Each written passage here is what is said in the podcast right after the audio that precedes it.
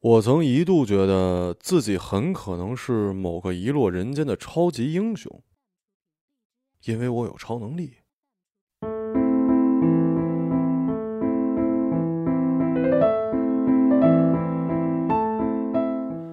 大家应该都会在行走的时候遇到一些拦路的人，向自己推销着某些服务或者产品，比如什么游泳健身了解一下，什么洗剪吹八五折，甚至是上海老洋房的房源那需要法。嗯，但是我没遇到过。这些推销者在人海茫茫之中，总能精确地将我略过，去选择其他的潜在客户，即使是我已经想好了该怎么回答他们。呃，游泳健身需要吗？啊，不好意思啊，我们家有游泳池。洗剪吹啊，不好意思，我有私人造型师。老洋房，抱歉啊，家人都住惯了北京四合院，暂时没有去上海定居的意向。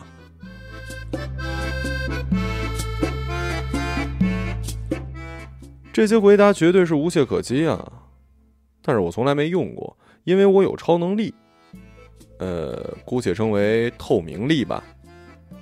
我的透明力少有失效，但第一次是在一个叫做后海的地方。那是我去北京的第三个星期，由于交不起短租房的房租，我被房东劝退了出来。背着仅有一书包的行李，想着再看一遍这座城市的夜景，然后去西站随便买一辆慢车的车票，连夜赶回石家庄，完成仅一年多的大学学业。无论是考研也好，公考也罢，总之这将是我在北京的最后一夜。其实我是舍不得离开的。如果有人能阻拦我，劝说我再留一会儿，我会不加思索地放下行李，跟这个人一醉方休。而令我没想到的是，唯一一个拦住我的人果然与酒有关。他是后海酒吧的员工。坐会儿吧，听会儿音乐，喝点酒呗。他见音乐跟酒精对我诱惑不大，于是补充：“里头有姑娘。”我并没有想过这一类的邀请谢绝的套路，怕自己的回答出现破绽，便单纯的摆摆手，想要径直往前走。他见我要离开，走到我身侧，低声说：“哎哎哎，小伙也有。”这就不得不解释了。不好意思啊，我女朋友在前面等我呢。哎，女的。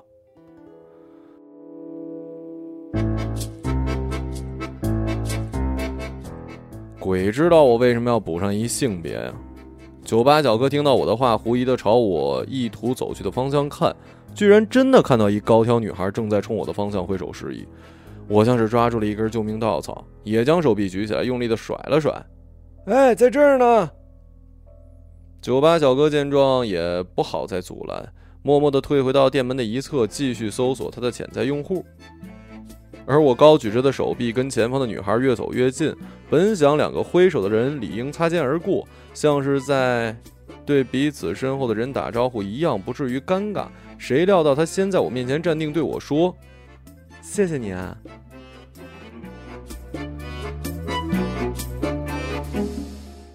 我被突然的莫名其妙道谢搞懵了，不知该如何回应。见我半天不说话，他再次开口。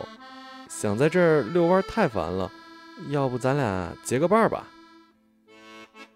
后来的某天，我在打扫完卫生之后，突然想起我和他的第一次见面，询问秦爱：“你是不是早就发现我的超能力了？”因为在我们俩成功组队之后，还真就没有人再拦过我们。这应该归功于我的透明能力，在组队的时候是有所加成的。为表感谢，秦爱提出邀我喝一杯。以至于我当时怀疑她只不过是变了一种推销方式的酒吧小妹，然而事实她不是。我们辗转来到了南锣鼓巷，在一家安静的酒吧坐下，这儿没有驻唱歌手，更像是一家餐厅，又不像是一家餐厅，哪有任何一家餐厅会将中国菜平铺在披萨盘上面的呀？倒不如直接给我端上来一份菜和一张大饼吃的过瘾。见识肤浅的我这样想着。但不大一会儿，我就知道我的浅薄不只有见识，还有酒量。本打算和真正能够拦下我的人一醉方休，却在两杯酒下肚之后昏昏沉沉。我用一只手托住腮，支撑不让自己太过失态。坐在对面的秦爱倒是一直没变化，喝的是一款蓝，喝的是一款蓝色带气泡的鸡尾酒，颜色透亮。我盯着他的杯子很久，因为透过蓝色纯净的液体，我能看到他修长纤细的手指。Excuse me。邻桌老外将我的神游唤醒，见我是个学生模样，便想要我帮忙向服务员翻译一下他所需要的东西。我看着这个 L 开头的单词，觉得熟悉又不敢确定自己的答案，万一说错，不就扯淡了吗？于是频频摸下巴，装出一副思索的样子。他要的是小青柠。秦爱抢我一步，说出答案，大概是要解救我，却一下子让我更尴尬了。我赶紧从事件中抽离出来，要施展超能力，让自己透明，起码要在翻译事件中不存在才好。于是我拿起手机看时间，二十三点三十分，这个时间大概是不好买回学校的火车票了。但此时还是这家店的营业时间，我的透明能力不知为何短暂性消失。老外找来英语始终没有过四级的我去翻译单词不说，另一桌的女孩还找我帮他们合照。他们的相机是一台拍立得，就算在摆好 pose 前已经告诉过我这些按键有什么用，但我还是笨拙的摆弄不清。秦海走到我一侧，见我为难，便手把手的帮我按下了快门。究竟是谁帮女孩拍的照，其实并不重要。他们欣喜的看着照片中的自己，并邀请秦爱跟他们合照一张。秦爱欣然接受邀请，站在女孩们的左侧，是一个不大抢镜的位置。却抢走了我的眼睛。相比第一次的笨拙，第二次按下快门，我显得熟练了一些。照片从机器里缓缓送出，带着一丝琢磨的温度。其中一姑娘向店家要了一支细马克笔，与照片一并递给了秦爱。姐姐，一进来我就认出你来了，给我们签个名吧。秦爱笑着接过马克笔，在照片后面顺畅的写下了三个字。嗯，秦爱不姓秦，也不叫爱，这只是我给她的称呼。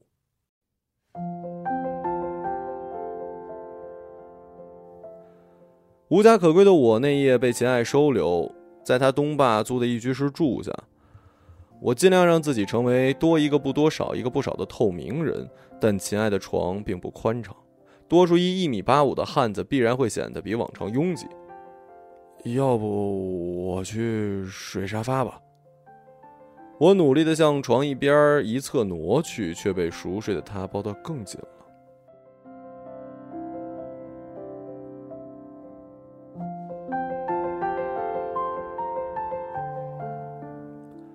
据秦爱所说，他真的很少睡得这么好。住在楼上的孩子晚上练琴，清晨哭闹，放假时候拿着一小弹珠玩一整天。好不容易孩子上学，留在家里的全职太太还跟着电视跳操。总之，秦爱每次准备休息的时候，总能听到各种各样外界传来的声音。那天楼上依然叮叮当当的噪音，可秦爱在我怀里睡得扎实，像是天崩地裂也任他，风雨雷电随他去。从那之后，我成了秦爱的助眠机器。秦爱是一个小到恰好能摸到十八线边角的女演员。科班出身，在校期间接戏比毕业之后接的要多出一倍，所以她有多一半的时间都要往大山子、朗园、七棵树这些地方跑。试过镜的剧和电影种类都比较多，比我听说过的还要繁杂。还有少一半的时间要赶往怀柔、通州、燕郊等地剧组客串角色，因此他总是自称为“郊县天后”。只有短暂且稀少的时间，他能安安稳稳地睡上一觉。我在秦爱家主要负责后勤保障工作，打扫卫生、做饭、买菜，甚至去参加社区活动，然后用业余时间投一些稿件补贴家用。秦爱在我做饭的时候，会偷偷翻看我电脑那些根本不知所云的稿件，然后由衷地说：“你比那些三流编剧好太多了，要不你毕业来当编剧吧？”我慌忙举起锅铲挥了挥，表示可不行，可不行，我哪是当编剧的料啊！由于我发自肺腑的拒绝动作，锅铲里掉出来的菜渣掉的厨房到处都是。秦爱倚在门框上看着我咯咯笑。我为秦爱做的第一顿饭是三个不出彩的家常菜：他看着这些菜皱起眉，我还以为不合胃口，连忙说：“其实现在点外卖还来得及。”秦爱摇摇头，解释说：“影视行业人大多数迷信致死，自己也不能免俗。三个菜通常是祭祀用的，绝对要不得，起码要多备上一份汤啊！”就在我为此苦恼时，没想到秦爱灵机一动，用大号的搪瓷碗装了满满一碗的温水，然后滴了一滴香油。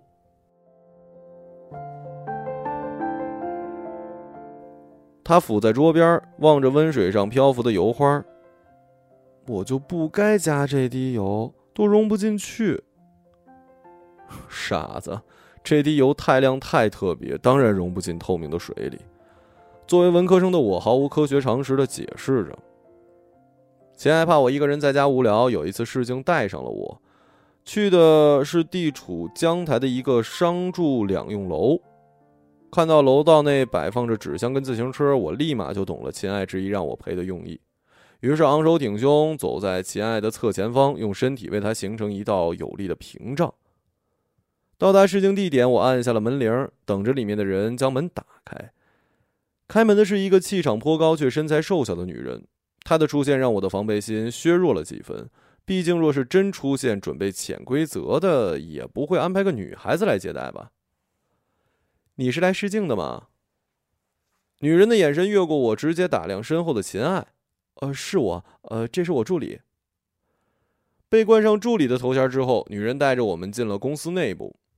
这公司除了门面寒酸一些，秩序倒是井井有条，极其正规，使得我的防备心也彻底消除了。我坐在试镜会议室外的白色椅子上，期待秦爱一会儿能带来好消息。办公区的人该工作工作，该闲谈闲谈，无人在意前来试镜的艺人，也没人会在意陪同艺人试镜的助理。过了一段时间，在我都有困意的时候，秦爱拿着一沓剧本坐在我身边。你看看这剧本。秦爱将剧本递给我，抚在我的耳畔低声说：“这种水平都可以的，我觉得你也行。”我低下头，一目十行的看了一下剧本内容，写的好像是一民国戏。女主为了给男主筹钱，把自己的金耳环从耳朵上生硬的拽了下来，血淋淋的交到了男主手里。你演女主啊？怎么会？我演女主身边的助理呗。我点点头表示明白。秦爱指着剧本，焦急的问：“你看了没有啊？”“看了。”“有什么感觉？”“有什么感觉？就……”就耳环不能不能直接取下来吗？演员副导演让秦爱回去等通知，而秦爱告诉我，等通知就等于没有通知，可以准备下一轮试镜了。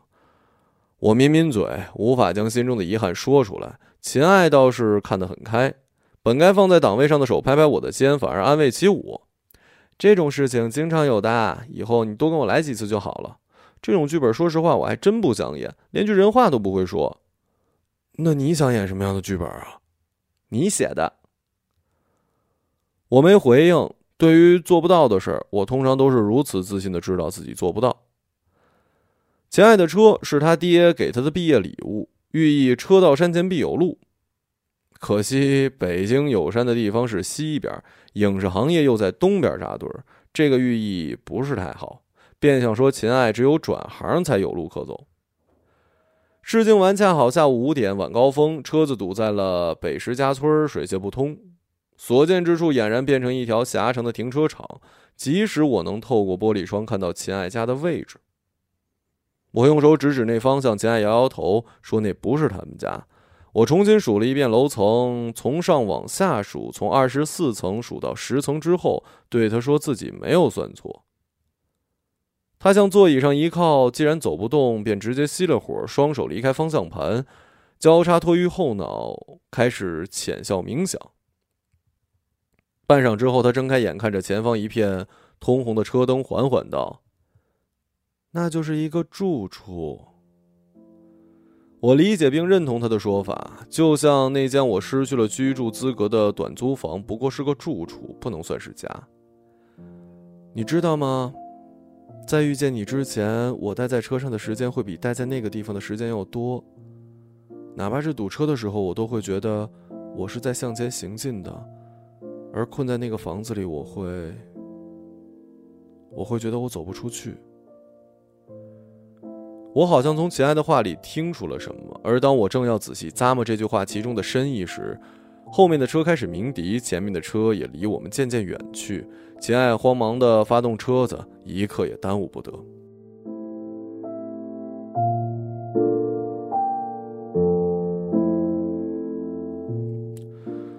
他跟我的关系始终说不清道不明，这让还是大学生身份的我难以完全的消化。我怀揣自己所有的思绪，继续在秦爱的住处逗留。我曾以为我们会一直维持现状，直到秦爱真正的开始忙碌起来。与之前的忙碌不同，他拿到了一个常驻角色，就是那个不怕疼、扯耳环的生猛女主身边最亲信的丫鬟。当然，此类好消息不止一个。秦爱在学生时期接过一个小城剧本，在经历两年的积压之后，终于正式上线。他有了自己的后援会，有了自己的超话。他的微博粉丝中发言也会有金闪闪的提醒。在每一集播完之后，无人观看的演员表里，他的名字越来越靠前，角色也从最开始的甲乙丙丁变成了有姓有名。一切终于向好的一面发展，我的心却莫名开始慌了。早已习惯现状的我，不满足于现状，决心让自己不再透明。我偶尔也想要一个有名有姓的角色，哪怕仅在他的世界里。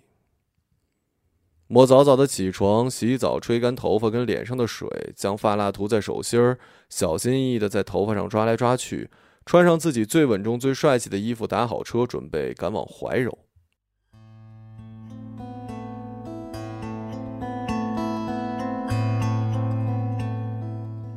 车子飞驰行进，窗外的景色不遗余力地向后方退去。不是说人在死之前会出现走马灯吗？眼前的一切却像是跟秦爱相处这几个月的倒放，不停地转换、闪烁在流逝，毫无情面可言。到了影视基地，也顺利地找到了剧组。远远地望着那个熟悉的人正在演绎着陌生的戏码，偶尔静与静的空档，他会看向我一眼。距离太远，我没有任何凭据来猜测他眼神里的内容。不过，不知等了多久，一个与我年龄相仿的女孩拿了一瓶水走过来，代替秦爱向我表示歉意：“不好意思啊，姐姐她还有几场戏，您先喝点水。”我接过水，对女孩给予理解的笑。今天要拍的是离别的场次，扮演小丫鬟男友的人身形修长，一袭青衫，站在宅门外抱住秦爱。动作熟稔，却始终没能达到导演的要求，反反复复拍了许多条，一直到夕阳乍现，导演才勉强的喊停。剧组收工，互道辛苦，不断有人打我身边匆匆而过，心中念的大概是剧组酒店到了放饭时间，根本就无人理会这还伫立着一块人形木桩。唯独是他径直向我走来，看看我手中尚未开封的矿泉水，问我为什么不喝。为什么呢？傍晚的夕阳还有温热，抽去我身体多余的水分。我本该喝了，却始终没有打开手中这瓶水的意图。大概因为我不知道喝了一半的水是该留下还是该带走吧。我冲秦爱标志性的傻乐一下，用上翘的嘴角向他解释了一切。他的动作很奇怪，双臂展开，一只手挂在我的腰上，另一只手放在我的背上。额头倚在我的锁骨处，如同在复刻刚才的那场戏。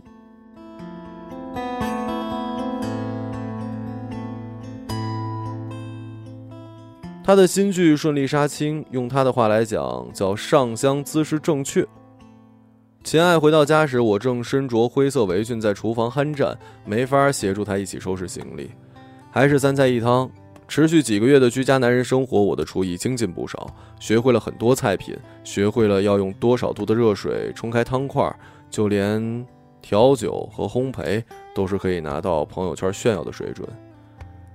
为了庆祝他的归来，我特意调制了第一次见面时秦爱喝的酒，先倒入少量的龙舌兰，而后是比他多一倍的波士兰橙，最后是雪碧，搞定。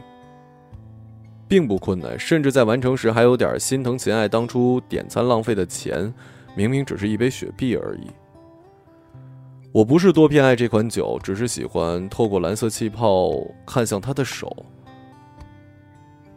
不对，气泡是透明的，蓝色的只是被浸染了的雪碧。那天晚上我喝多了，脸上表情由笑转为笑着哭，哭的理由我忘了。记得秦爱问了我很多问题，比如今后的打算。我说先完成学业再说，能考上研就读研，能考上公务员就上班。如果都不行，就沿着父辈的脚步跑去当兵。总的来说，算是有一条安稳之路。他还是有些不能理解，继续问我为什么不去试试当个编剧。我的回答仍然是那句：“我哪是做编剧的料啊！”秦爱一声叹息，声音带着酒精砸在我心上，让我觉得胸内有什么东西坠下来。你真的甘心一生透明的吗？姐姐，开什么玩笑？有谁会甘心一生透明啊？只是有些东西是千方百计都无法争取的，期待和失望都是这个人间给我这种普通人的酷刑。这句话从记事开始便在我脑海里回荡，如今盖过了世间万籁，于我生命中嗡嗡作响。印象中我没对秦爱说出这句话，只是提了一个请求：我们还没合照过。能不能拍一张啊？就像你的粉丝那样。你不是粉丝。说完，他便回到了卧室，而我在等待请求被许可的过程中，不知不觉的睡在了饭桌旁。数日，我从腰酸背痛及楼上孩子玩弹珠的声音中苏醒。早餐时，秦爱对我说：“他从来没有去过石家庄，那里有什么呢？雾霾。”他表示这玩意儿北京也有，说点特别的。我带你去我学校看看吧。我收拾好行李，一个背包外加一个不大的行李箱，谁也都不知道，仅仅这几个月我为什么会多出来这些东西，居然还买了个箱子。看来你是早想走啊。我没否认。车子上了高速，很快从高速下来，我竟然没有想到北京跟石家庄的距离真的不远。或许是秦爱的车速太快，快到我来不及思考分别是要说什么样的话，去完善这份仪式感。我的学校在石家庄的南郊，占地面积据说足足两千七百多亩。这是一个我需要浪费一张草稿纸才能换算出平米的庞大数字，但我跟秦爱仅用了一个小时就将它给逛完了。后来我才明白一个道理：无论你用几小时、几天、几个月、几年来拖延一个总会到来的结局，这些小时、天、月、年均是转瞬。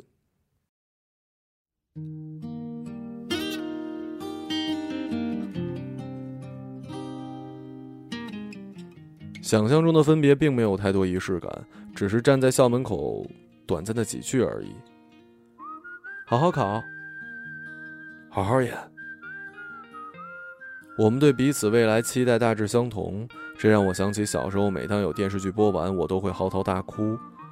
母亲不解，明明是大团圆的结局收尾，我居然还是哭得如此不堪。我对母亲解释说，我再也看不到这些人和这些人演绎的故事了。在我想要转身让这段故事戛然而止时，秦爱提出了一个奇怪的请求：我们还没有合照过，能不能拍一张，就像情侣一样？如果没有完成这个请求，是不是这里就不算故事的节点呢？我怀抱着这个私心，举起手挥了挥，原本拒绝的动作仿佛已经在记忆深处发生过。哦，对了，我们第一次见面就是这样。我挥着手，庆幸双眼所看到的方向有风吹来。秦爱知道我迎风流泪的。该转身离开了，我没有正面回应他的请求，未发一言的回到了自己的世界。故事大概无法完全截止。男女主以或相拥或挥手的方式分别，总会以其他方式再次相聚。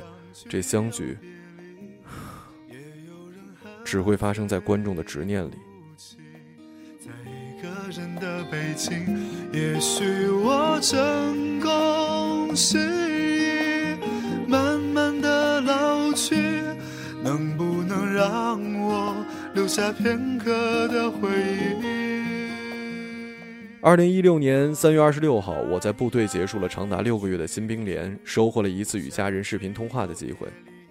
和父母聊天的同时，我登上了久违的微博，点开他的头像，粉丝量已经翻了十几倍。我打开私信聊天对话框，打算对他说点什么，但仔细想想，这个微博很可能是团队在帮他管，即使发什么也不会有人回应。正合我意，我左思右想，打了简单的几个字：“我下连队了。”只有一小时的视频通话时间，过得极其迅速。排长在催促我们下机，不要耽误后面的女兵排跟家人联系。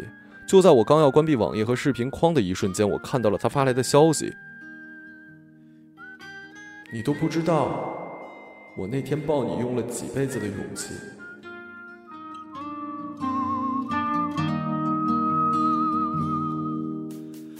我正在原处，暂时遗忘了手上的动作，只听到视频另一端的母亲带着哭腔说：“别哭，别哭，以后还有机会视频，听领导的话啊，回去训练吧啊。”爱情这东西，你已经不再二零二零年二月二十九号，我向总有借口的制片人发出签剧本合同的最后通牒，关上电脑，倒头就睡。恍惚间做了一个奇怪的梦，梦里的事是很多年前发生过的。我跟秦爱趴在那张拥挤的小床，用电脑看来自日本的某动作片。其中一部片子就叫《透明人间》，讲的是一个男人能够将自己变成透明，而后随意祸乱世间的故事。秦爱看着我，眉头拧在一起。这世上没有人能看到他，他不孤单吗？我无心的回答了秦爱的问题，心里却一个劲儿的在感叹：透明真好啊。也许有一天，我们一起离开这里，离开了这里，在晴朗的天气。许多人来来去去，相聚又别一个朗读者，马晓成。这一个人的北京。也许有一天，我们一起离开这里，离开了这里，在晴朗的天气，